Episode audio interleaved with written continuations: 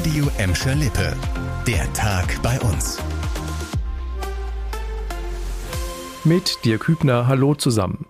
Gewalt an Kindern ist etwas fürchterliches. Jetzt hat es ein Urteil in einem besonders schlimmen Fall gegeben. Im Revisionsprozess um den gewaltsamen Tod eines Säuglings aus Gelsenkirchen ist der Pflegevater verurteilt worden. Der Mann muss für zehneinhalb Jahre ins Gefängnis, so die Richter am Landgericht Hagen. In einem ersten Prozess war der heute 32-Jährige noch zu zwölf Jahren Haft verurteilt worden. Der Bundesgerichtshof hatte das Urteil aber wegen Verfahrensfehlern aufgehoben. Im ersten Prozess hatte der Pflegevater zugegeben, das Baby geschüttelt zu haben, laut eigener Aussage, um es zu beruhigen.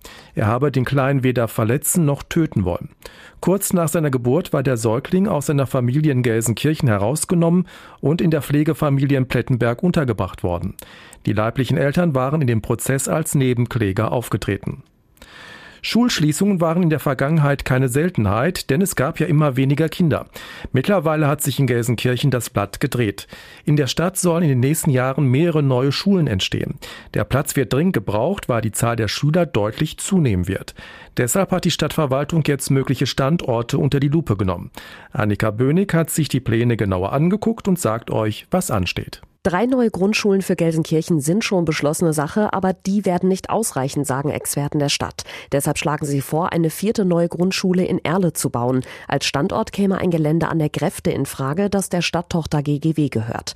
Weitere mögliche Standorte für Schulneubauten wären der Wildenbruchplatz in der Altstadt und die Achternbergstraße in Rotthausen.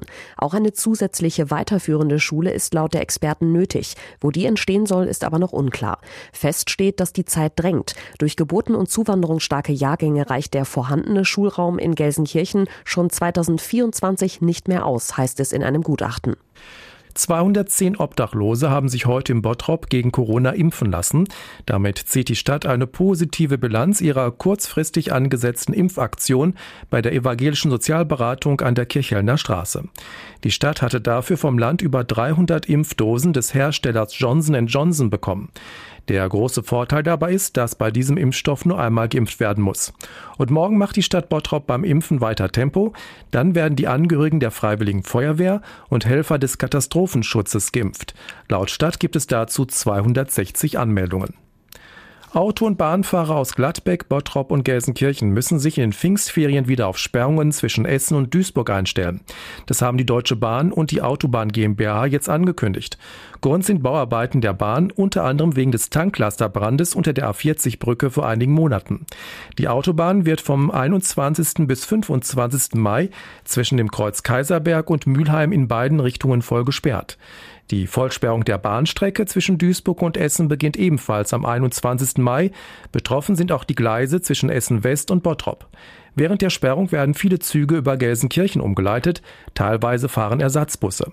Fünf Tage später sollen die Züge wieder nach Fahrplan rollen. Das war der Tag bei uns im Radio und als Podcast. Aktuelle Nachrichten für Gladbeck, Bottrop und Gelsenkirchen findet ihr jederzeit auf radio und in unserer App.